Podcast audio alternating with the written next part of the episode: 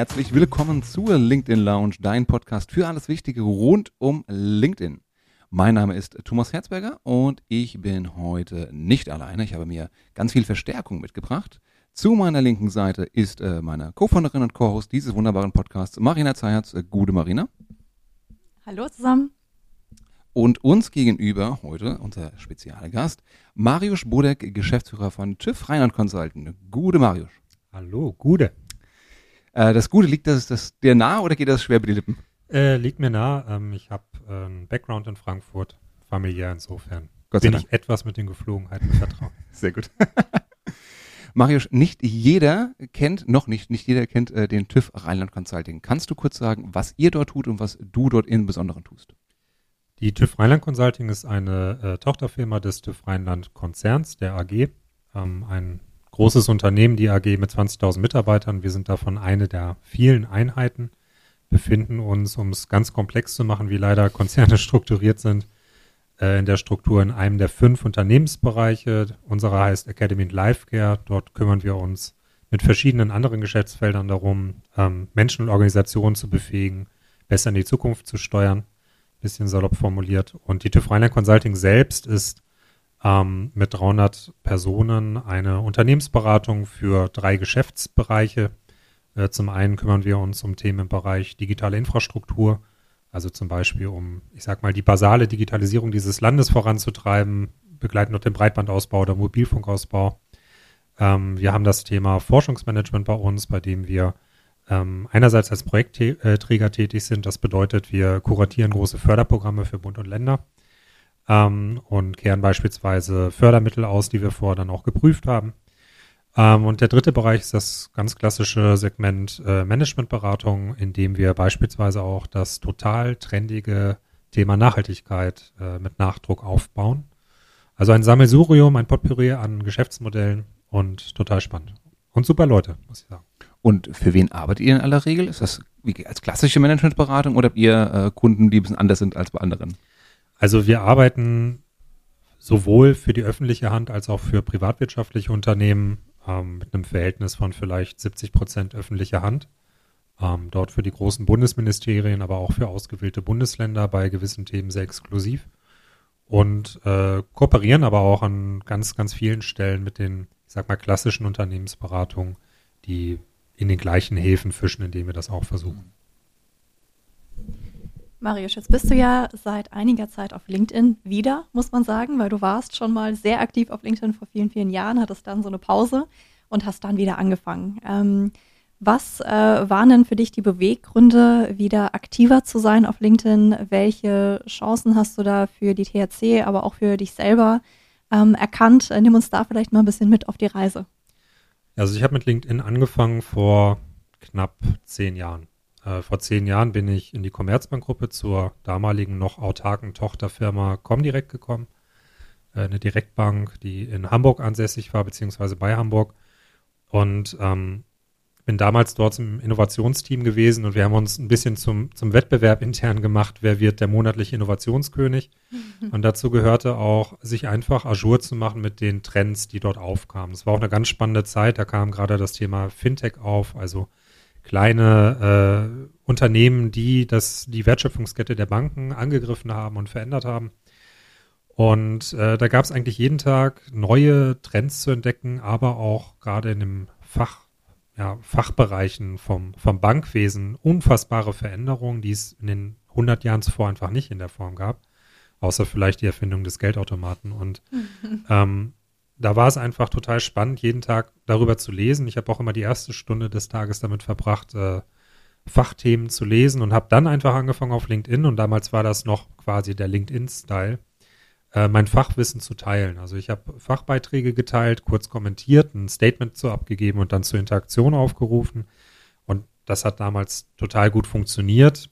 Funktioniert heute überhaupt nicht mehr. Ähm, Heute ist LinkedIn ja ganz anders geworden, ist auch viel größer, gibt viel mehr User. Damals war es noch sehr nischig im Vergleich zu, zu Zing.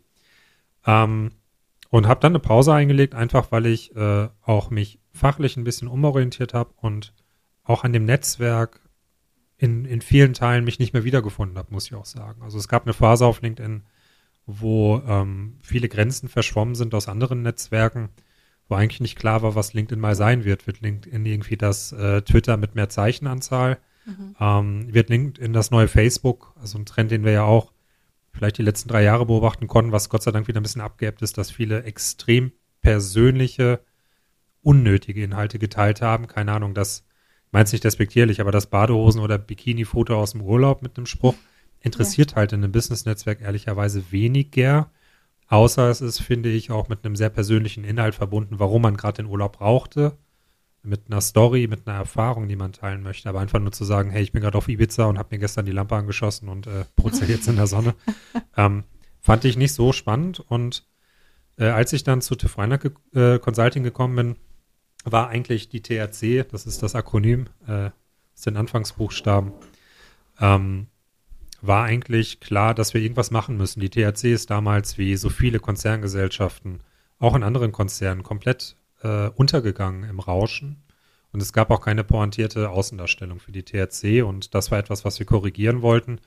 Ähm, nicht um konträr zum Konzern zu gehen, aber einfach, äh, wir haben natürlich auch eine eigene Kapazitätsbedarfsplanung, wenn es ums Personal geht. Und das Personal zu finden ist für alle Beratungen nicht so leicht wie für alle Unternehmen gerade. Und man muss sich natürlich auch pointiert herausstellen, um überhaupt die Chance zu haben, ins Relevant Set der äh, potenziellen Kandidatinnen und Kandidaten zu kommen. Und da war grundsätzlich klar, dass wir auf LinkedIn irgendwas machen müssen. Und es war zu dem Zeitpunkt noch nicht klar, ob wir einen eigenen Konzernkanal äh, bzw. Account bekommen dürfen, den wir mittlerweile haben, der seit, äh, ich glaube, erste erste aktiv ist oder erste zweite von äh, zwei wunderbaren Kolleginnen von äh, Katrin Ribrock und Nancy Leuteritz betreut wird wo wir wirklich mit extrem viel Herzblut und extrem wenig Ressource im Vergleich zu anderen großen Unternehmen ähm, hands-on Dinge ausprobieren und mittlerweile auch, glaube ich, eine ganz gute Mischung gefunden haben aus fachlichen Themen und persönlichen Themen, die uns als THC nahbarer machen.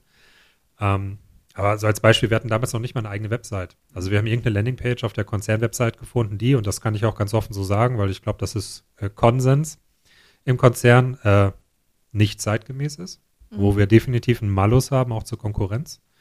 Ähm, und wir haben uns dann dafür eingesetzt, eine eigene Webseite zu bekommen, um einem möglichen Kandidaten überhaupt eine eigene Experience zu bieten, mhm. ähm, was er bei der THC im Speziellen vorfinden würde.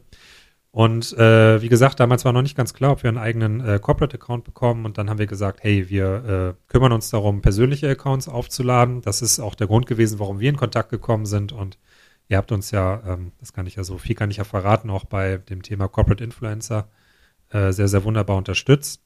Ähm, aber auch für mich war natürlich klar, dass ich äh, aufgrund meiner Vorkenntnisse von der Plattform, aber auch, weil ich wieder ein bisschen Lust hatte, ähm, ja, dass ich auch selber aktiv werden muss, um auch als Gesicht äh, voranzugehen mit allem Wohl und Wehe, worüber wir bestimmt nachher auch noch ein bisschen sprechen werden.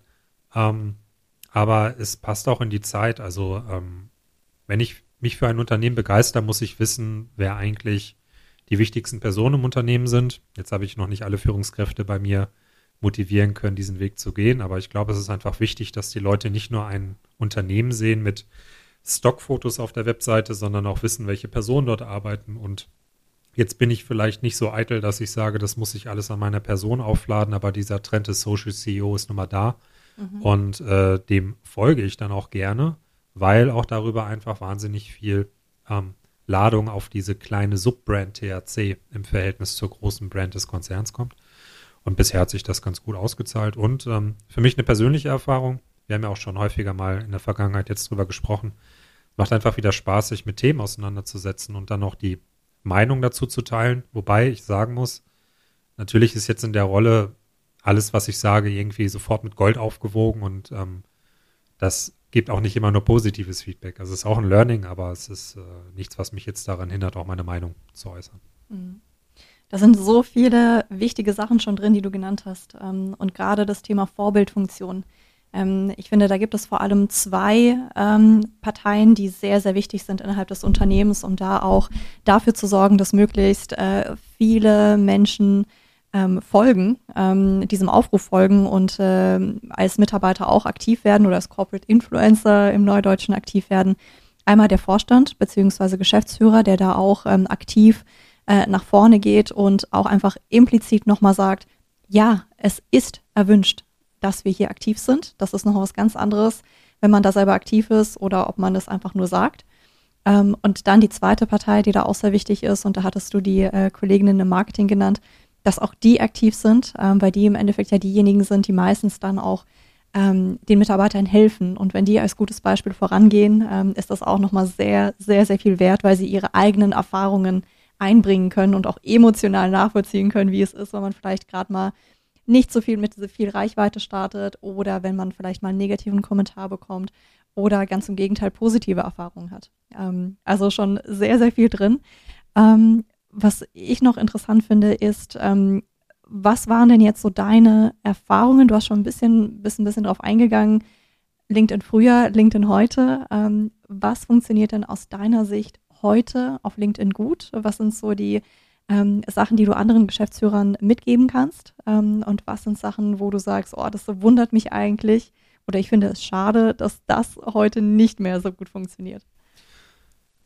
Ich würde die Frage vielleicht so beantworten wollen, was finde ich gut, ist schwierig, weil ich kann natürlich nur das bewerten, was an Content auf der Plattform ist. Und ich würde das für mich persönlich bewerten, dass ich das nicht für adäquat halte. In der Form, wie es momentan in der Ausprägung da ist, sondern LinkedIn kam mal auch konträr zu Xing wirklich über fachlichen Content, was mich persönlich interessiert. Und ich meine damit nicht nur das Referat irgendeiner Studie, sondern wirklich der Austausch zu wirklich wichtigen Themen. Und das nicht nur immer High Level. Natürlich funktioniert der Algorithmus heute so, dass extrem kurze High-Level-Beiträge auch vom Algorithmus, ähm, ich sag mal, befähigt werden, stärker in die Timelines ausgespielt zu werden. Ähm, ich kann, wie gesagt, nur den Content bewerten, der auf der Plattform ist. Ich würde mir einfach wünschen, dass mehr Leute auch den Mut haben, ihren Content, der auch Relevanz hat, den sie vielleicht jetzt aber wiederum nicht für adäquat halten, weil sie sehen, was auf der Plattform gerade abgeht, mhm. ähm, sich vielleicht nicht trauen ähm, zu posten. Das, ihr wisst es ja besser als ich, es gibt äh, gemessen an den Nutzern nur einen verschwindend geringen Anteil von Menschen, die Content äh, wirklich auf die Plattform stellen. Und wenn man sich jetzt anguckt, wie viele potenzielle, Klammer auf, möchte gern, Klammer zu, Influencer es mittlerweile auf der Plattform gibt, ja. ähm, die auch nicht unbedingt immer originellen Content teilen, ähm, würde ich sagen, es funktioniert, weil die Leute nehmen es an, die Plattform wächst. Ähm, ich nutze die Plattform vor allen Dingen zur Vernetzung und würde auch niemals zum Beispiel meinen Account abgeben an eine Agentur, weil ich habe mir über die Jahre ähm, in meinem Chatverlauf, äh, das ist eigentlich, das ist für mich noch wichtiger als WhatsApp, weil ich habe dort alles drin. Alle wichtigen Kontakte, mit denen mhm. bin ich dort verlinkt. Das ist für mich auch eine schöne Kanaltrennung nochmal zum äh, Privaten. Ich würde mich über mehr Diversität im Content freuen und es muss halt, wie gesagt, vielleicht auch nicht nur fachlicher Natur sein, aber es muss auch nicht immer nur sein, ähm, darzustellen, wie cool alles ist. Oder wir haben ja vor, vorhin äh, äh, kleiner äh, äh kleiner Insight, wir waren ja gerade Mittagessen, wir haben auch darüber gesprochen, dass ähm, viele Content teilen mit einer Meinung zu Themen, bei denen man weiß, die fundierte Basis ist vielleicht nicht da ja. äh, zu dem, worüber sie sprechen. Und dann wenn man dann die Person teilweise kennt, hat man schon ein krasses Stör, äh, Störgefühl, finde ich, mhm. weil das häufig Personen sind, die, und so funktionieren nun mal Medien, mit äh, leichten, pointierten, aber auch äh, erfolgsheischenden Messages äh, Followerschaft hinter sich gruppieren und dann natürlich viel auch auf den Zug aufspringen. Wir haben vorhin über Leadership gesprochen, dass es viele Personen gibt äh, auf LinkedIn, die ähm, über Leadership sprechen. Ich tue das ja beispielsweise auch. Ich bin mit Sicherheit jetzt auch mit 41 Jahren noch nicht der erfahrenste äh, Leader, ähm, habe aber jetzt einfach schon ähm, 10, 15 Jahre in dem Bereich auf dem Buckel, äh, habe jetzt 300 Mitarbeiter. Ich maße mir mal an, zumindest ein gefährliches Halbwissen zu haben, was da so passiert.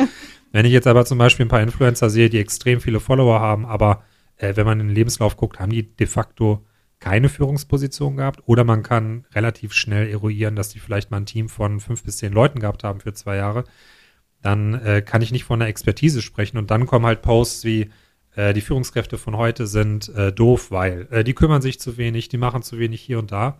Und wenn ich mir meine Führungskräfte angucke, jetzt in meinem Team, ähm, ich würde, natürlich ist es immer so, und deswegen muss ich jetzt auch sehr ehrlich sein, dass man vielleicht nicht immer mit allen Personen zufrieden ist. Aber ich würde bei 95 Prozent meiner Personen sagen, da lege ich die Hand für ins Feuer, dass die sich den Hintern aufreißen alles möglich zu machen, dass unsere Kolleginnen und Kollegen ein gutes Umfeld haben.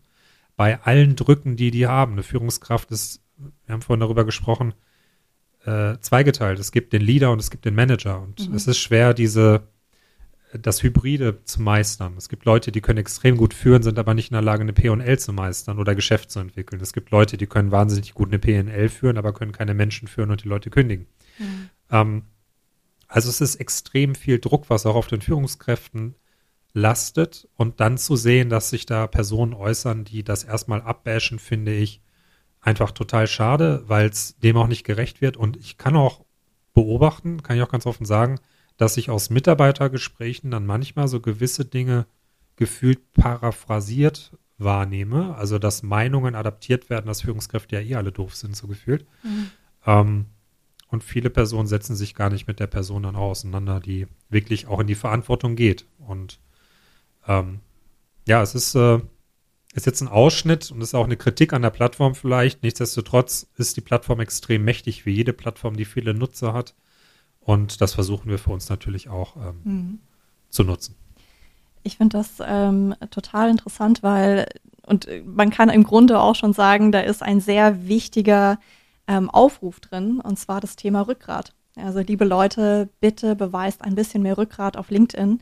Traut euch auch mal vielleicht eine Meinung zu äußern, die vielleicht nicht ganz so populär ist, aber wo ihr einfach sagt, nein, das ist meine Überzeugung, das ist meine Beobachtung und ich möchte hier mal einen anderen Einblick geben und nicht sofort, weil ich habe das Gefühl, bei sehr vielen Menschen ist es ähm, direkt so ein Filter drüber, bevor sie überhaupt eine Idee entwickeln, jagen sie sie durch den LinkedIn-Filter mit, okay, ist das jetzt etwas, wo ich wahrscheinlich viel Zustimmung bekomme oder nicht, was ja sehr menschlich ist, ähm, aber dann leider zu einer gewissen Monotonie führt auf dieser Plattform, wie beispielsweise eben das Führungskräfte-Bashing.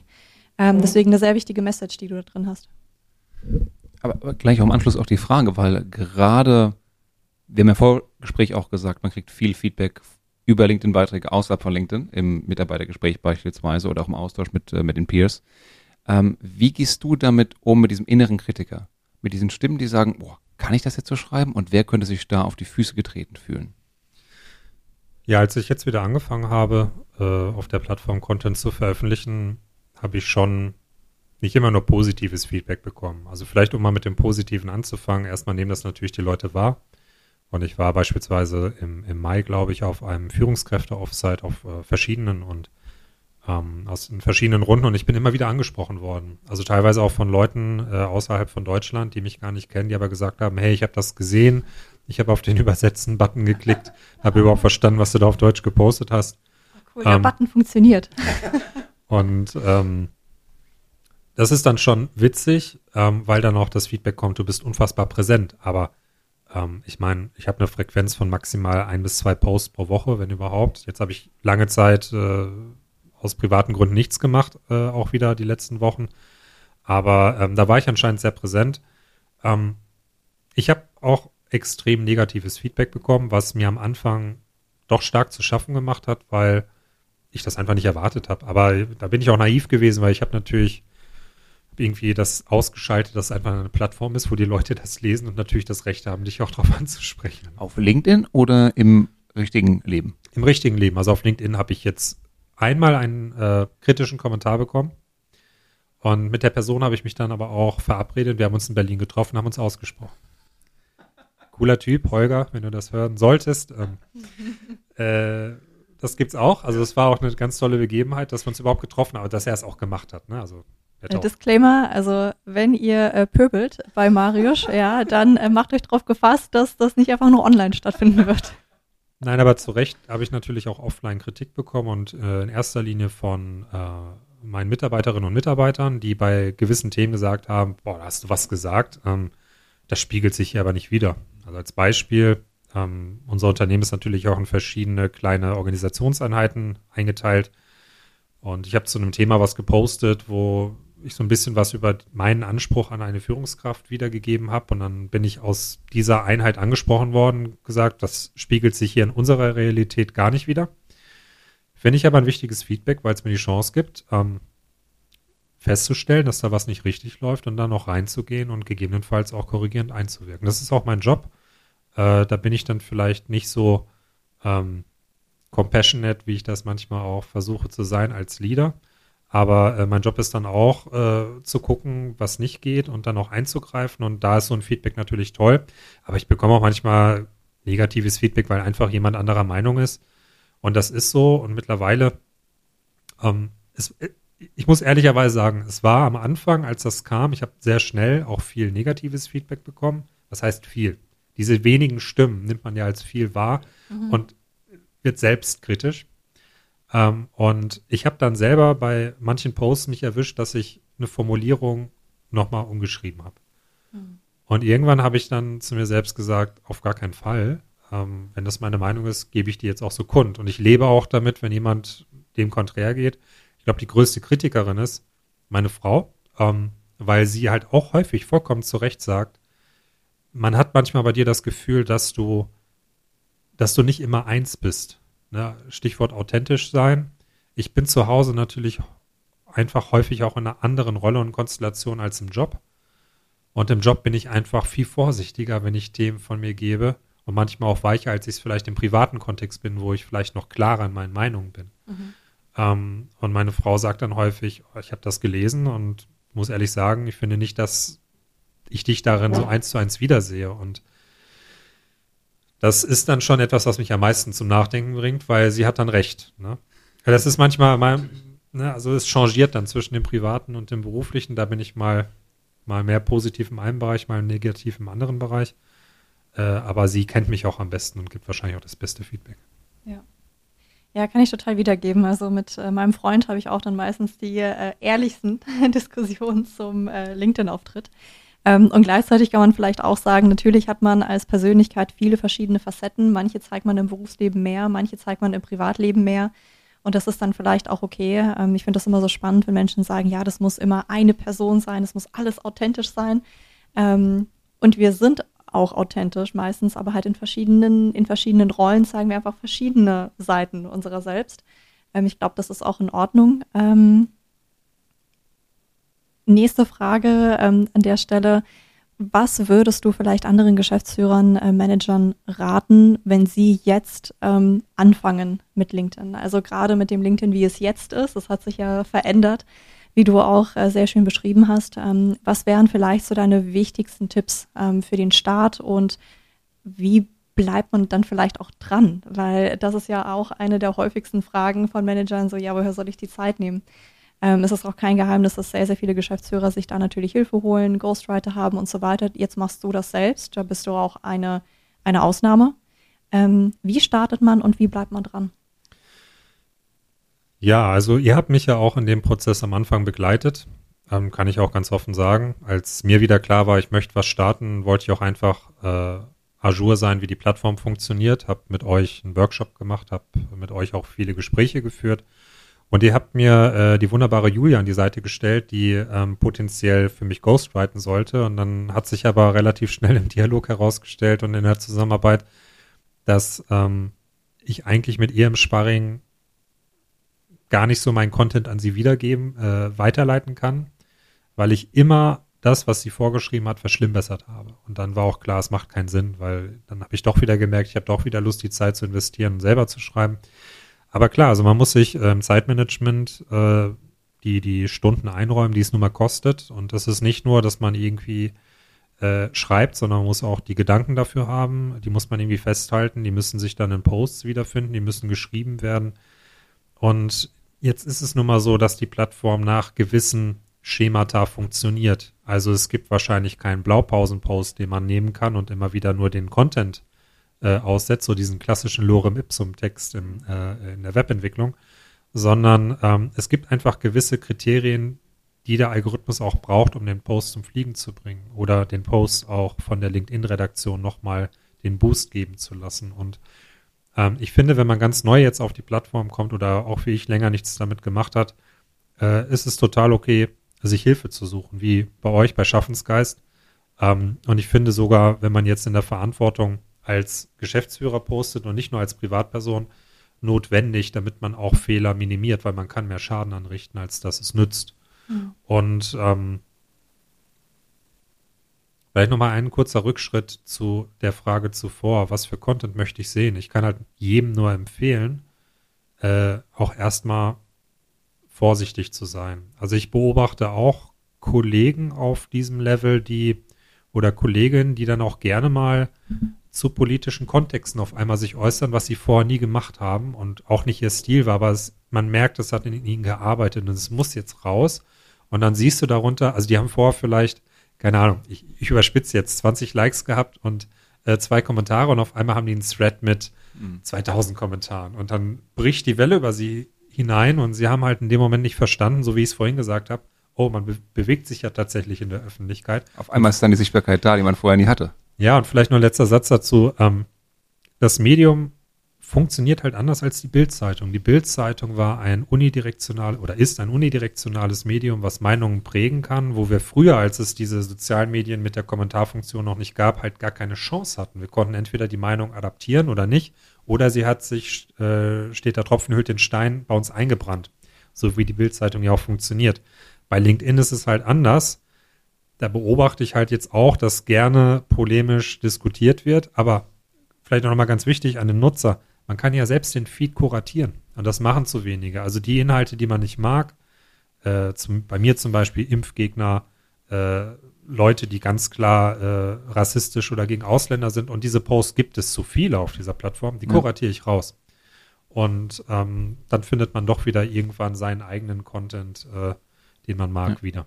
Kleiner Tipp an der Stelle für alle Hörer. Wenn ihr Content nicht mögt, bitte nicht liken und nicht kommentieren, weil das ist für LinkedIn auch ein Zeichen, dass ihr mehr davon sehen wollt. Also einfach ignorieren, die entsprechenden Personen aus dem Netzwerk rausschmeißen einfach und lieber die Menschen und Personen und Beiträge liken, die man gerne mehr sehen möchte.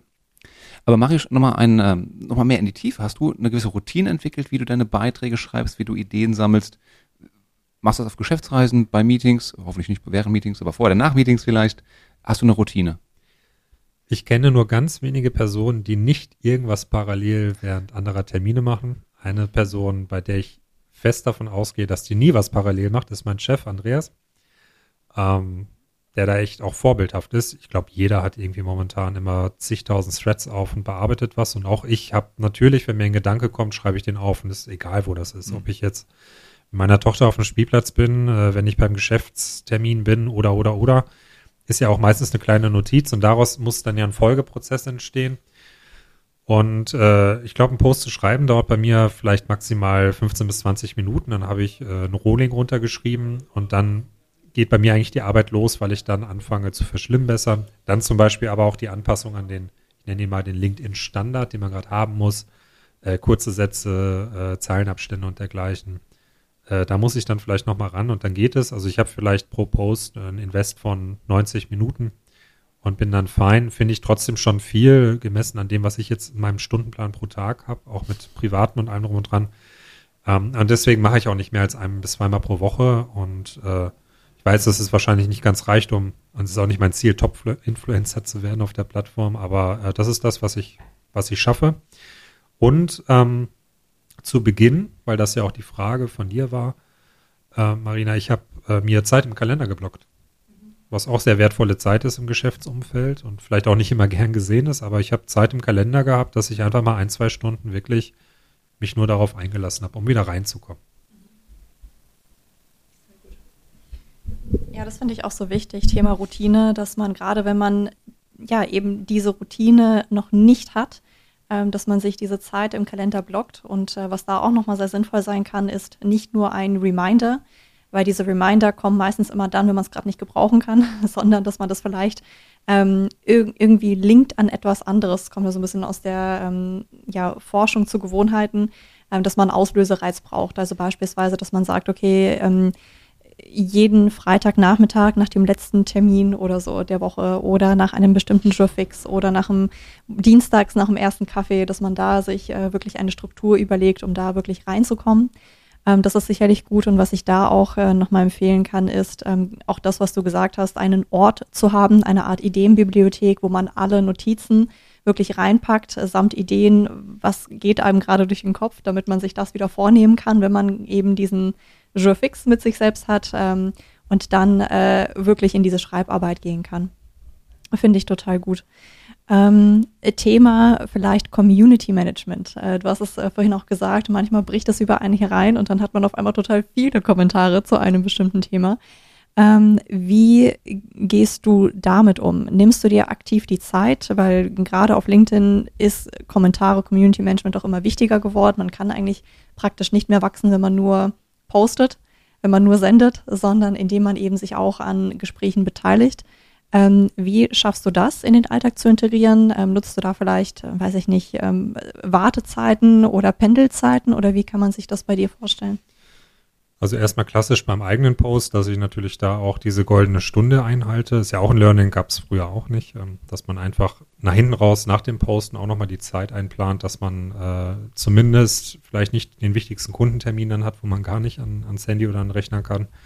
Ähm, aber ich versuche zwischendurch, also ich bewege mich auf der Plattform nicht nur, um äh, mich als Nutzer-Account dem Algorithmus so anzudienen, dass ich irgendein Progress mache in einer noch zu definierenden Form, sondern ich bin auf der Plattform häufig, ist eine der Apps, die ich am häufigsten öffne, weil ich gerne ausgewählten Content auf dieser Plattform rezipiere, weil ich sonst, ich nutze beispielsweise privat überhaupt gar kein Facebook oder äh, nur sehr punktuell Instagram, ähm, weil mich diese Medien nicht interessieren oder dieser Content, der dort äh, geteilt wird.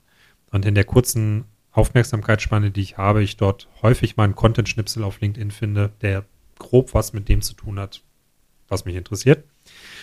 Und das kann immer mal wieder sein. Also ich nehme das Handy dafür relativ häufig in die Hand und äh, wenn ich dann was sehe, kommentiere ich es auch. Ähm, ja, also ich habe auch gelernt, ich müsste es mehr tun, um mich selber auch mehr zu boosten als Einzelaccount. Aber ähm, wie gesagt, also ich habe eine Meinung auf der Plattform. Wer meinen Namen eingibt, findet auch meine Beiträge. Aber ich habe nicht den Anspruch, in jeder Timeline immer als erstes aufzuploppen. Äh, dazu ist es mir ehrlicherweise nicht wichtig genug. Mhm. Ja, das, Marius, vielen, vielen Dank für deine Tipps. Also ich genieße das immer sehr, sei es im Vorgespräch oder auch jetzt auch hier, ähm, diese Offenheit, mit der du dieses Thema angehst, äh, das Verständnis dafür, was es kann, was es aber auch nicht kann. Ähm, und ich finde, das führt dazu einer sehr bodenständigen, realistischen Einschätzung von diesem Kommunikationstool, das wir haben, das vielen in der LinkedIn-Bubble gut tut, das mal einzunorden, was es kann, was es nicht kann. Und äh, vielen Dank, dass du hier dazu beigetragen hast. Gerne. Ja, liebe Hörerinnen, liebe Hörer, das war es. Das war unser Gespräch mit Mariusz Bodek.